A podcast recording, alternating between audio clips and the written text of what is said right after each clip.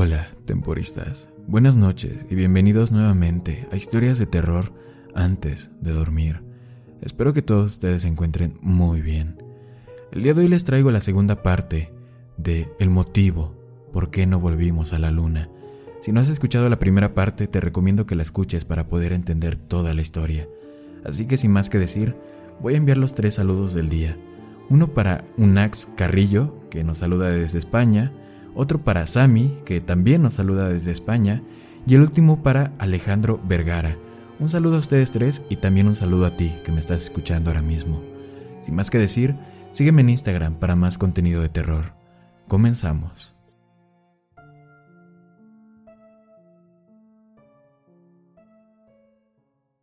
En caliente.mx jugamos por más. Más home runs, más canastas, más puntos.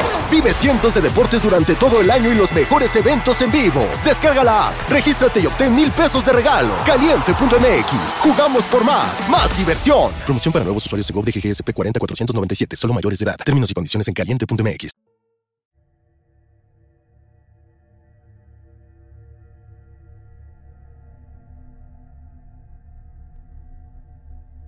Mi búsqueda de la verdad finalmente había tenido cierto éxito.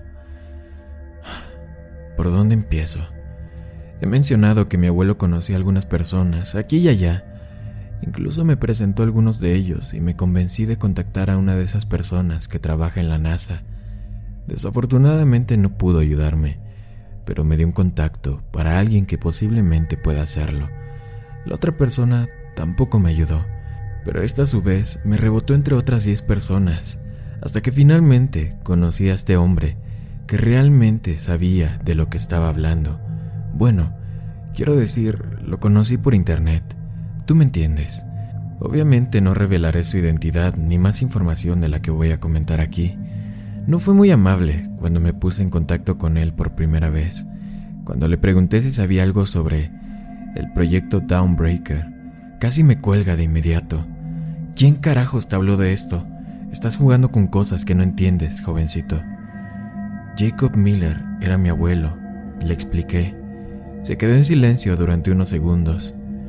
Ya veo. Supongo que no seríamos capaces de ocultar esto para siempre. Puedo ayudarte, no porque me lo pidas, sino porque es el momento, pero te advierto que hay cosas que no quieres saber. El hombre me envió por correo una memoria USB y de una manera muy complicada me explicó qué hacer con ella. En realidad, la unidad era solo un maniquí y después de abrirla, reveló una tarjeta micro SD. No sé si estoy haciendo lo correcto al publicarlo en internet, porque lo que estás a punto de escuchar te dará muchas respuestas, pero abrirá aún más preguntas. La tarjeta SD contenía una transcripción de lo que probablemente era una grabación de audio en ruso al igual que con el mensaje de mi abuelo, te voy a narrar el contenido a continuación. Material número I-EM663. Fuente, registro EM13, arroba First Down One. Notas. Transcripción. Traducido del ruso por Anónimo. Maldito pedazo de porquería, ¿estás funcionando? Gracias a Dios. Disculpa mi grosera introducción mi nombre es Leonid Ivanovich Tarkov. Soy o fui un cosmonauta de la estación de Kamchatka. Ahora dejémonos de tonterías y vayamos directo al grano. Sabes que estamos aquí y nos has estado espiando con tu pequeño Sputnik por un tiempo. Y aunque odio darte esto, espero que uses esta información bien, porque no tengo otra esperanza. En caso de que hayas estado viviendo debajo de una roca, te explicaré lo que está pasando Hemos estado aquí durante dos meses. Yo, Lenko, Novak y el comandante Polyakov. Dios bendiga sus almas. Nuestra estación es pequeña, pero nos sirve bien. Se trata de una pequeña cúpula con cuatro estancias, un laboratorio, un trastero, una sala de máquinas y una sala de estar central. Nuestro propósito era investigar la luna y su estructura, mucho antes que ustedes, malditos estadounidenses. Ya sabíamos sobre la anomalía del cráter, en todos los demás cuerpos celestes, el tamaño y la profundidad de un cráter varían según la fuerza del impacto, pero su forma debe permanecer constante. Pero en la Luna no es así. Los cráteres aquí son muy poco profundos, Nunca se extienden por debajo de cierta profundidad. Colocamos esta estación en un cráter particularmente grande y profundo, con la esperanza de aprender más sobre este fenómeno curioso. Todo iba bien hasta que empezamos a cavar. Era el día 64 de la expedición. Todos nos reunimos ahí para ver el resultado de nuestro arduo trabajo. El taladro fue una verdadera maravilla de la ingeniería, diseñado específicamente para esta misión. El plan era perforar un agujero lo más profundo que pudiéramos. ¿Listos para empezar a rodar, camaradas? preguntó emocionado Lenko, nuestro ingeniero. Todos vitoreamos y después de que pulsó el interruptor, el taladro cobró vida. El silencio pasó a zumbido, el zumbido pasó a girar y el girar pasó a perforar. Estaba muy orgulloso de estar aquí, prestando un servicio a la Unión, pero anhelaba regresar a la Tierra este fue el primer paso para nuestro viaje a casa. Después de asegurarnos de que todo iba bien, comenzamos a empacar y nos dirigimos a casa. Naturalmente Lenko fue el último, ya que se comportó como si el taladro fuera su pequeño hijo, al que debe cuidar. ¿Qué creen que hay ahí abajo? preguntó, mientras se apresuraba a alcanzarnos.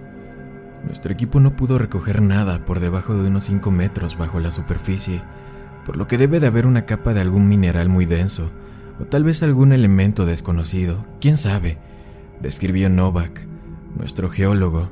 Creo que vamos a encontrar queso, dije yo, y todos nos reímos, incluso el comandante Polyakov se rió entre dientes.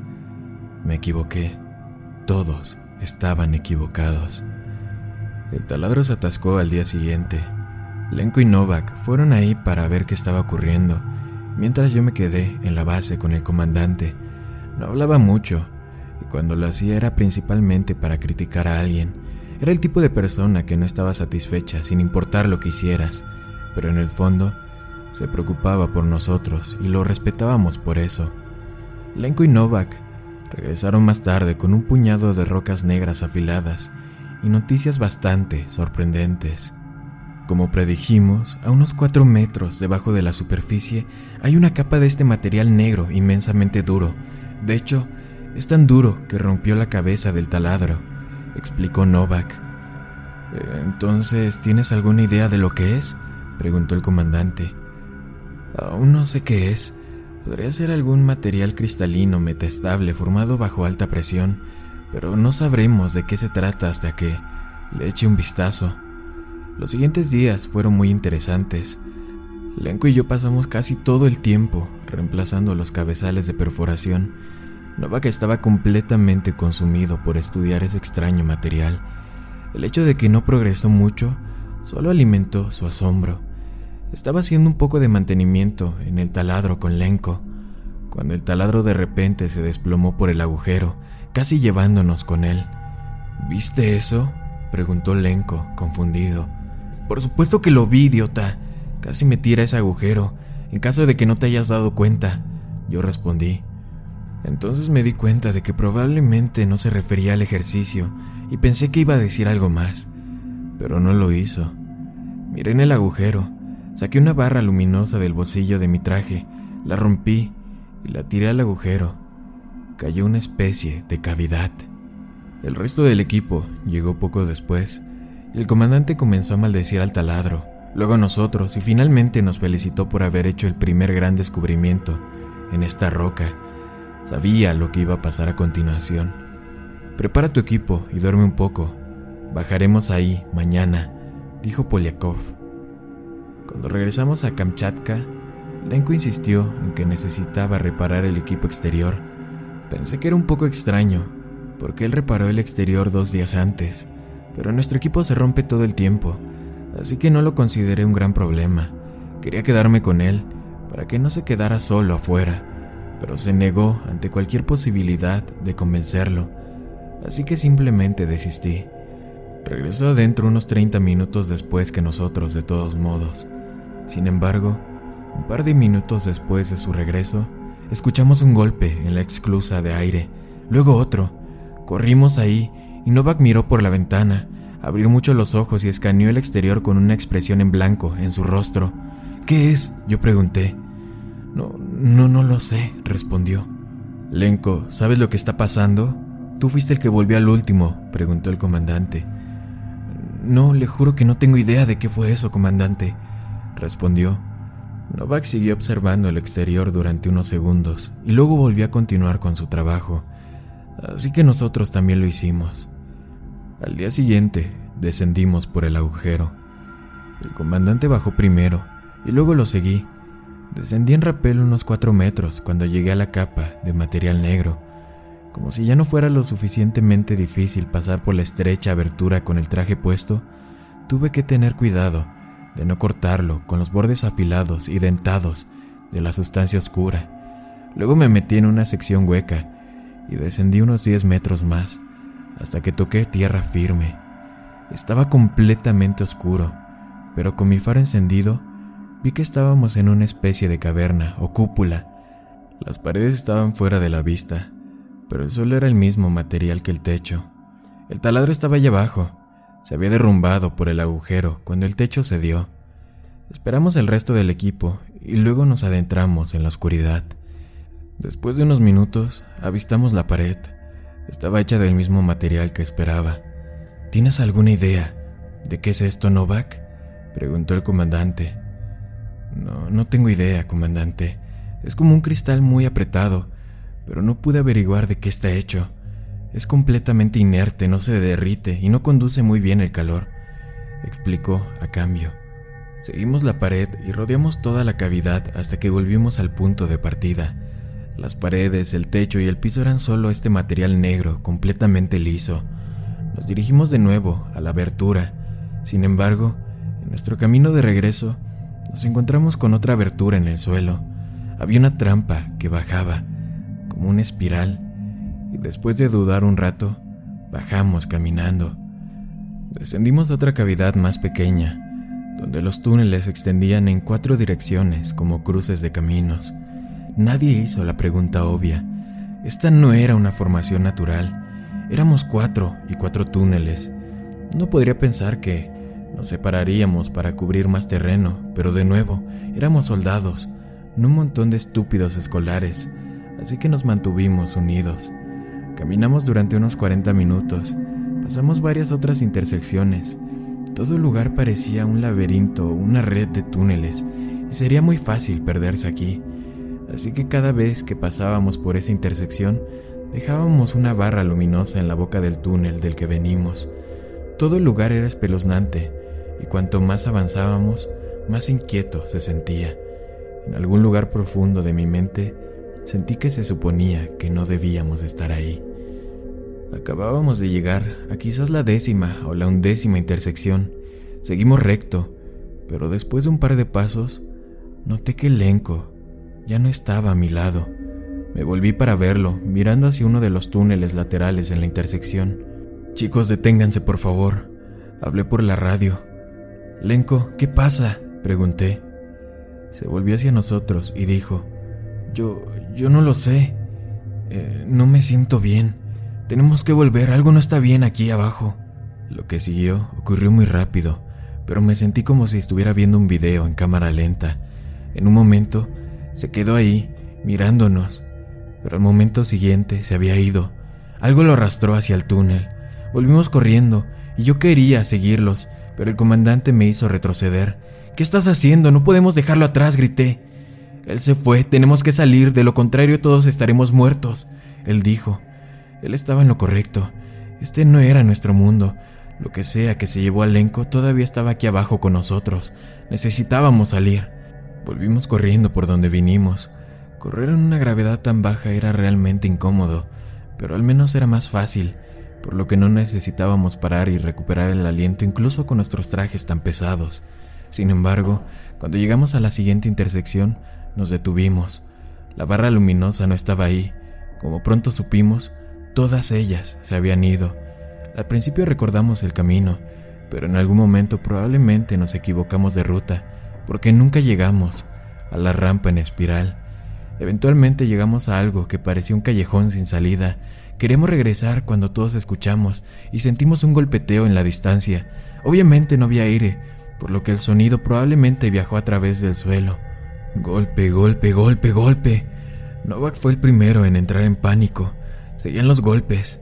Joder, joder, joder. ¿Y ahora qué? ¿Qué vamos a hacer, comandante? Por favor, tenemos que hacer algo. Quiero ir a casa. Gritó a través de la radio. Golpe, golpe, golpe. Los golpes se hicieron más y más fuertes, o tal vez más y más cerca.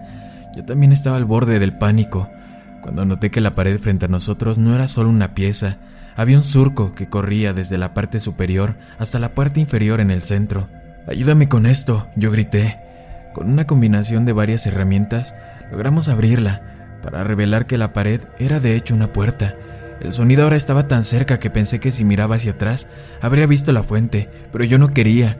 Pasamos por la puerta y dejamos que se cerrara detrás de nosotros. Joder, eso estuvo cerca. ¿Estás bien? preguntó el comandante. ¿Cómo vamos a regresar ahora? preguntó Novak en respuesta. Encontraremos una manera, dijo el comandante. ¿Cómo? No tenemos idea de dónde estamos y hay. El comandante lo interrumpió. Ya encontraremos la manera. Caminamos por otro túnel durante algún tiempo, hasta que llegamos a una habitación. Tenía forma circular, tal vez de 15 o 20 metros de diámetro. Estaba llena de filas concéntricas, de cajas negras o quizá mesas. En el centro había una pirámide negra de tres lados. Nuevamente cada túnel continuaba hacia lo desconocido a cada lado, como en las intersecciones. ¿Qué era ese lugar? Decidimos no perder el tiempo y nos adentramos en uno de los túneles.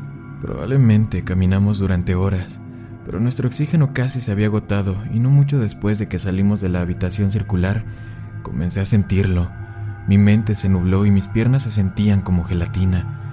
Recuerdo que finalmente llegamos a una habitación. Tenía forma circular con filas concéntricas de mesas negras y una pirámide de tres lados en el centro.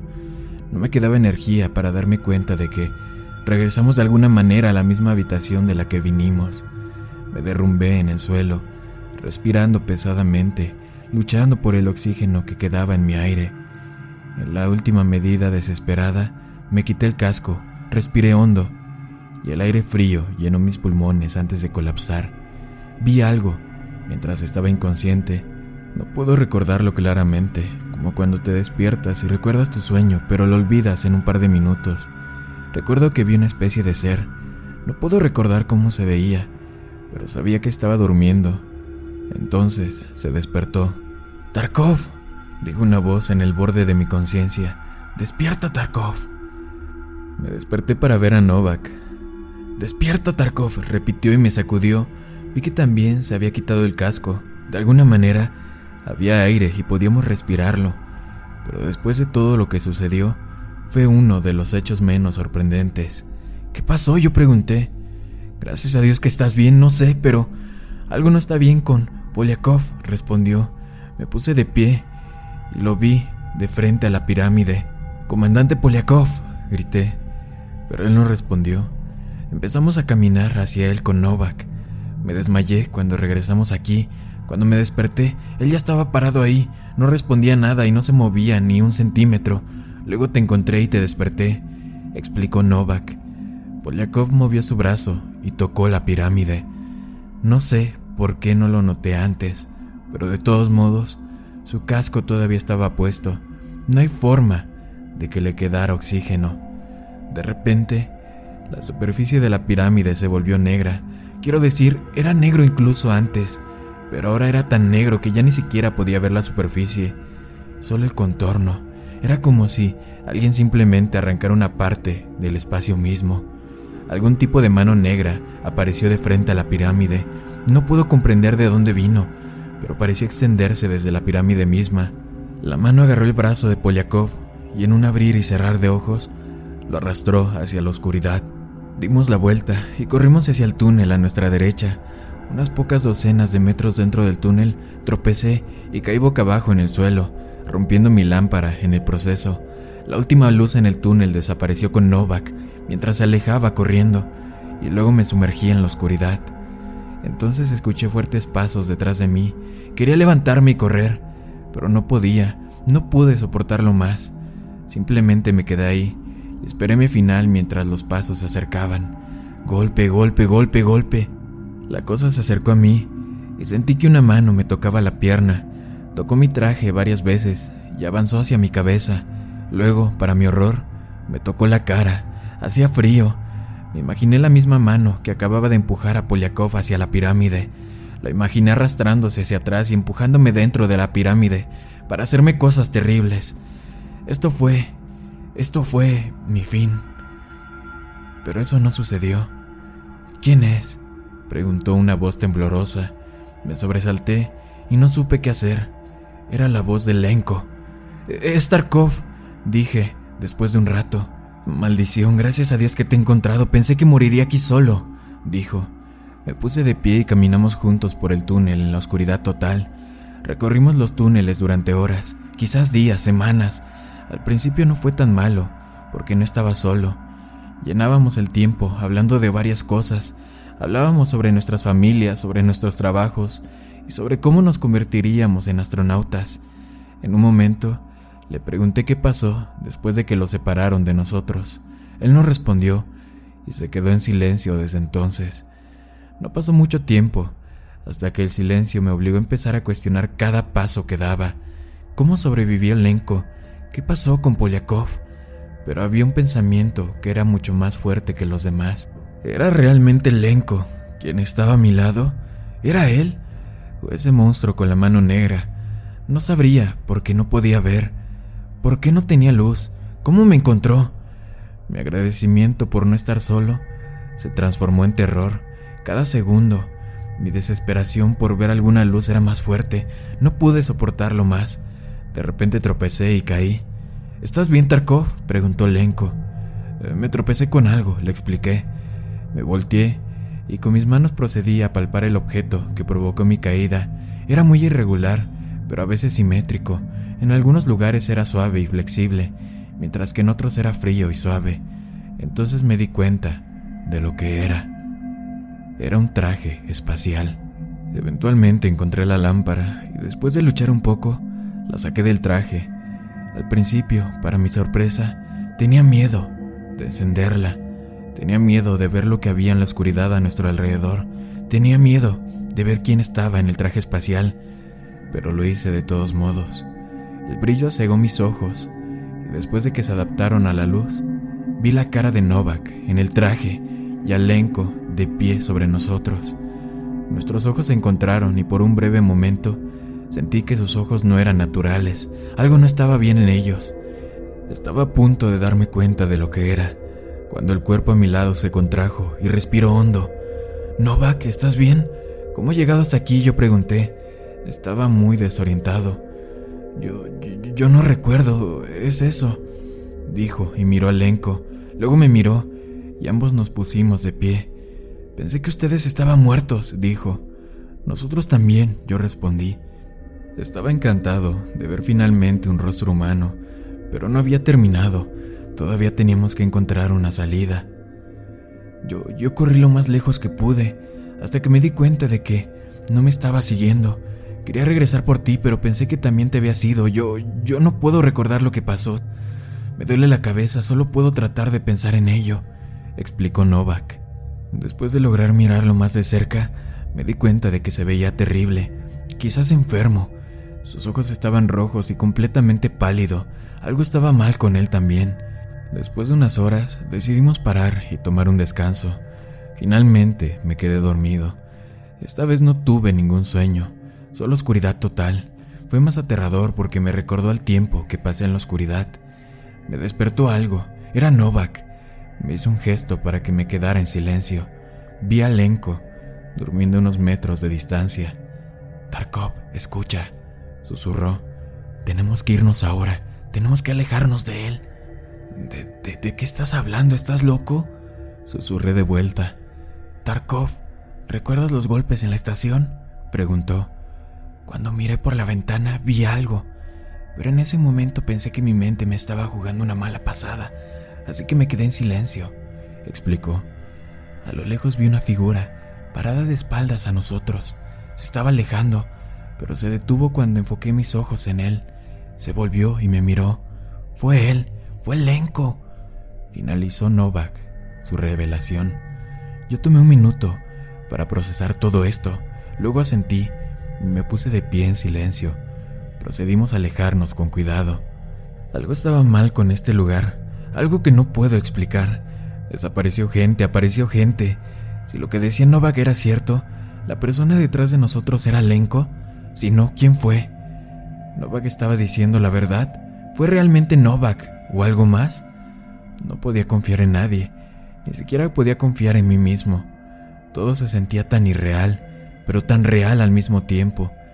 Tenía tantas preguntas para las que no quería respuestas. Sentí que me rompería en este punto.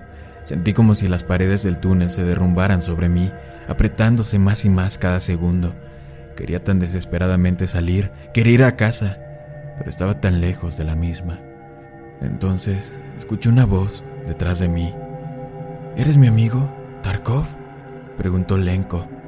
Me giré para verlo parado justo detrás de Novak, quien estaba justo detrás de mí. No sabía qué hacer. Yo, por supuesto que soy tu amigo, respondí. Bien, él dijo. Lo miré a los ojos y me di cuenta de lo que estaba mal con ellos. Estaban completamente negros. ¿Quién carajos eres tú? grité. Nosotros somos todo, dijo con una voz inquietante y poco natural. Luego abrió la boca de una manera imposible y sujetó el cuello de Novak, hundiendo su cabeza en su garganta. Novak gritó de dolor, pero sus gritos fueron amortiguados por la carne de la cosa. Me giré para correr mientras escuchaba rugidos y chillidos detrás de mí. Tenía demasiado miedo de mirar hacia atrás, pero sentí que se estaba acercando. Otra vez golpe, golpe, golpe. Corrí por el túnel por un rato, hasta que llegué a una intersección. En el centro había una rampa en espiral. Mi corazón se hundió. Esto podría ser de donde vinimos. Tenía que ser.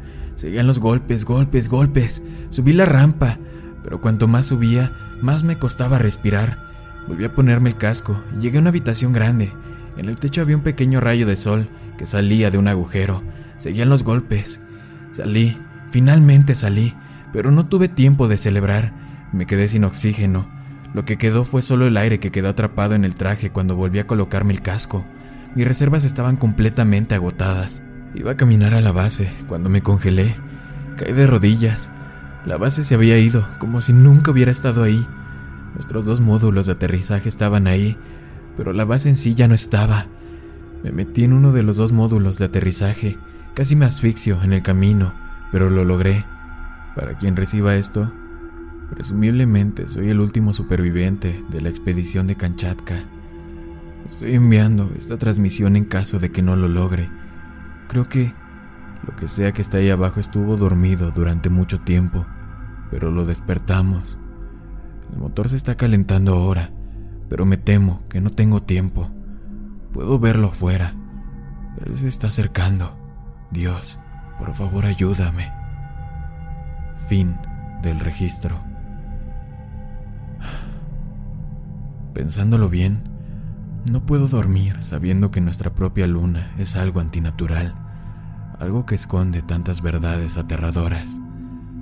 Cada vez que eches un vistazo al cielo nocturno, recuerda que a veces las cosas más misteriosas y aterradoras están ocultas a simple vista. Si la historia te gustó, sígueme en Instagram para más contenido de terror. Buenas noches, querido amigo y amiga mía.